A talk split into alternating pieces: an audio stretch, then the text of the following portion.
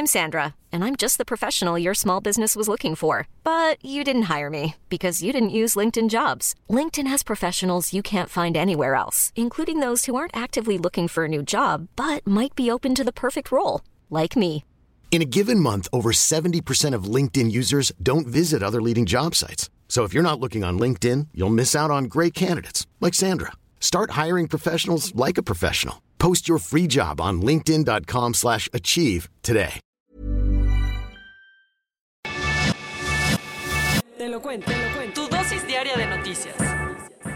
Muy buen día tengan todos y todas, bienvenidos a su dosis diaria de noticias con Te lo cuento. Oigan, hace rato estaba hablando con mi madre y nos dimos cuenta, o más bien caímos en cuenta que es 10 de enero. O sea, el tiempo pasa volando ya. ¿Cómo van con sus propósitos, eh? Bueno, ahora sí soy Laura Udiño y les pido que me acompañen a darle la vuelta al mundo y ver las noticias más relevantes del día.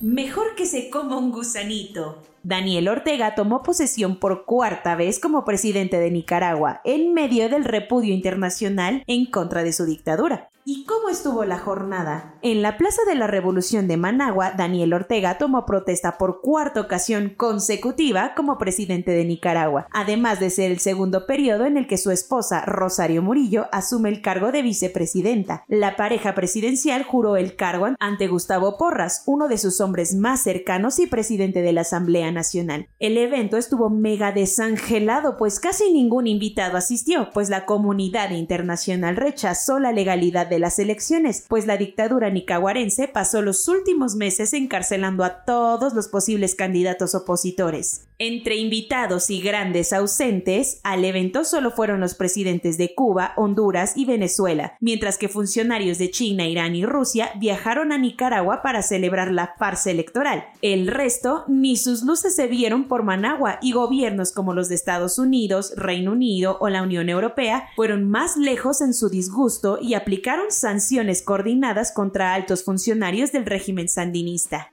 Ni picha, ni cacha, ni deja batear. Después de que todo el mundo tachó de farsa electoral la cuarta victoria ish de Daniel Ortega, quien no termina de decir cómo se siente al respecto es el gobierno mexicano. Primero, la Cancillería dijo que enviaría a un grupito diplomático a la toma de posesión de Ortega, pero se arrepintió tras la cascada de críticas recibidas. Pero ayer, en su conferencia, el presidente López Obrador dijo que él no está de acuerdo con que México haya cancelado su asistencia y aseguró que irá un funcionario de menor nivel de la embajada mexicana en Managua, pues la elección fue decisión de los nicaragüenses.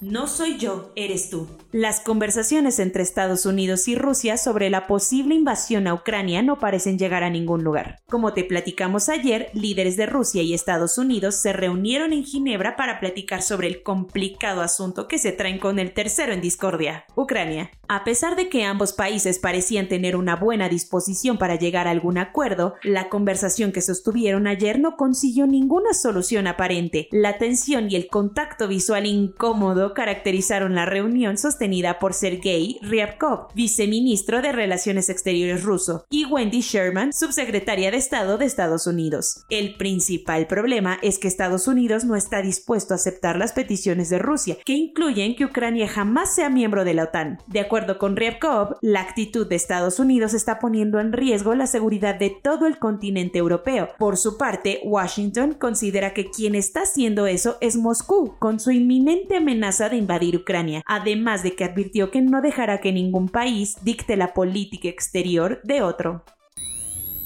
Lo que vale la pena siempre cuesta trabajo. Tras meses sin definir gobierno, Países Bajos ya consiguió ponerse de acuerdo en la división de poderes del país. Los Países Bajos por fin están estrenando gobierno, uno que les costó más de 10 meses construir. Mark Rutte seguirá siendo por cuarta vez consecutiva el primer ministro y después de muchísimos ires y venires, finalmente el resto de los puestos ya lograron acomodarse. Lo curioso es que también terminaron quedando igualitos a la ronda pasada, una coalición de centro derecha. El día de ayer se reunieron todos los ministros y el rey Guillermo Orange para tomarse la foto oficial del nuevo gobierno en el Palacio de Noordeinde en La Haya. Lo que sí es novedad es que por primera vez se alcanzó la paridad de género en los mandatarios del país, con 10 ministras mujeres en un gabinete que se compone de 20. Sin embargo, la ministra de Finanzas, Sigrid Kaag, no pudo asistir a festejar el suceso porque se contagió de COVID-19. Esto quiere decir que la repartición del poder quedó entre liberales de derecha,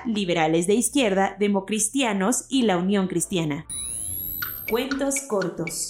La lógica para combatir la violencia contra las mujeres en el país parece que funciona exactamente a la inversa, o por lo menos así fue en 2020. Durante ese año, la Cámara de Diputados aprobó 126 millones de pesos para que la Fiscalía General de la República los utilizara específicamente para atender crímenes en contra de las mujeres. Sin embargo, solo recibió 33 millones de pesos, lo cual significa que le recortaron 73% a lo previamente aprobado. Lo peor de todo es que en 2020 la violencia intrafamiliar subió casi 5% y en promedio 10 mujeres fueron asesinadas diariamente. El Consejo Nacional para Prevenir la Discriminación quiere ponerle un alto a los discursos de odio, vengan de quien vengan. Y es que la diputada de Morena, Salma Luevano Luna, presentó una queja ante el Consejo Nacional para Prevenir la Discriminación en contra del diputado Gabriel Cuadri por sus dichos transfóbicos. Hace unos días, el ex candidato presidencial preguntó en Twitter que si las mujeres dejarían que hombres vestidos de mujeres utilicen sus baños o participen en sus competencias deportivas. La queja de la diputada trans fue recibida por el Consejo Nacional para Prevenir Discriminación, que dijo que ya está atendiendo varias quejas sobre el caso y se sumó al rechazo contra los discursos transfóbicos. En Venezuela, la oposición tuvo un triunfo significativo de la mano del no tan conocido Sergio Garrido, quien ganó la gubernatura del estado de Barinas, tierra natal de Hugo Chávez. Garrido ganó con un 55.4% de los votos, lo que llevó al ex canciller de Nicolás Maduro, Jorge Arreaza, a admitir la derrota tras las elecciones del fin de semana. Desde 1998, Barinas ha sido gobernador por el Partido Socialista y casi de manera exclusiva por familiares de Chávez. Tanto sus dos hermanos como su padre fueron gobernadores de la región y Arreaza es ex yerno y padre del nieto de Hugo Chávez. La Premio Nobel de la Paz y líder derrocada de Myanmar, Aung San Suu Kyi, fue sentenciada a otros cuatro años de prisión, ahora por tener seis walkie-talkies en su casa. Según esto, tan terrible acto viola la ley de exportación e importación y la ley de telecomunicaciones. Hace varias semanas, la Junta Militar ya la había sentenciado a cuatro años en prisión por supuestamente violar las normas del país ante la pandemia de COVID-19. Además, todavía tiene varios cargos pendientes en su contra. Por todo esto, su defensa y varias instituciones pro derechos humanos aseguran que las acusaciones son injustas y realizadas por motivaciones políticas. Después de hacerla de mucha emoción, Novak Djokovic sí podrá jugar el abierto de Australia. Gracias a que un juez ordenó la inmediata liberación del jugador de tenis, el serbio podrá participar en el torneo de Grand Slam. Djokovic no se ha vacunado contra COVID-19, pero el torneo le garantizó una exención médica, cosa que los agentes migratorios del aeropuerto de Tullamarine no consideraron válida porque para entrar al país es obligatorio presentar el certificado de vacunación y por eso el tenista permanecía detenido en un hotel de Melbourne. Sin embargo, el ministro de Inmigración todavía podría decidir quitarle la visa a Djokovic a título personal. Corona News en México, el número de casos registrados en 24 horas es de 11.052. El número de contagios desde que inició la pandemia es de 4.136.440. El número de personas que lamentablemente han muerto según datos oficiales es de 300.412. El número total de vacunas puestas es de 152.051.707. El número de personas vacunadas con esquema completo es de 74.107.000 esto representa el 82.81% de la población mayor a los 18 años. Después de dar su conferencia matutina sin cubrebocas, el presidente López Obrador anunció ayer por la tarde que por segunda vez dio positivo a COVID-19. En lo que él se aísla en casa, el secretario de Gobernación lo cubrirá en la chamba.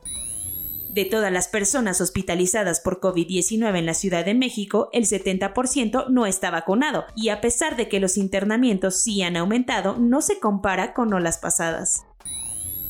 La Secretaría de Medio Ambiente, María Luisa Albores, informó ayer que tiene COVID-19 y que seguirá trabajando desde casa.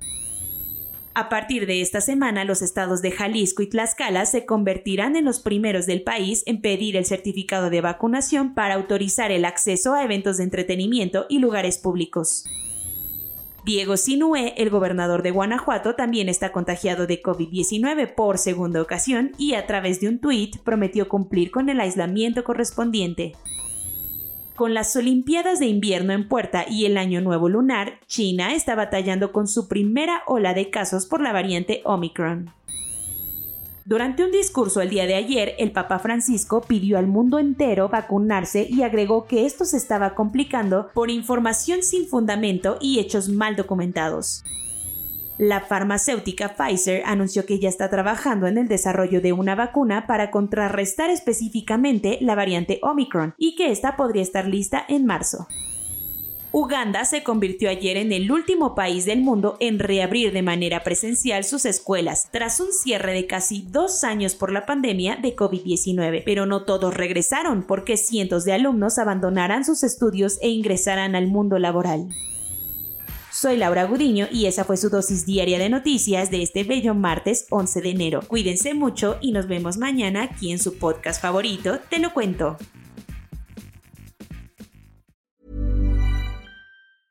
Hey folks, I'm Mark Marin from the WTF podcast and this episode is brought to you by Kleenex Ultra Soft Tissues your ally to help tackle your allergy symptoms this season. I love the change of seasons, but nobody loves pollen and all those other things floating in the air that make you sneeze during this nice weather. Kleenex Ultra Soft tissues are hypoallergenic and allergist approved. So fight back against watery eyes and runny noses without worrying about irritating your skin. For this allergy season, grab Kleenex and face allergies head on.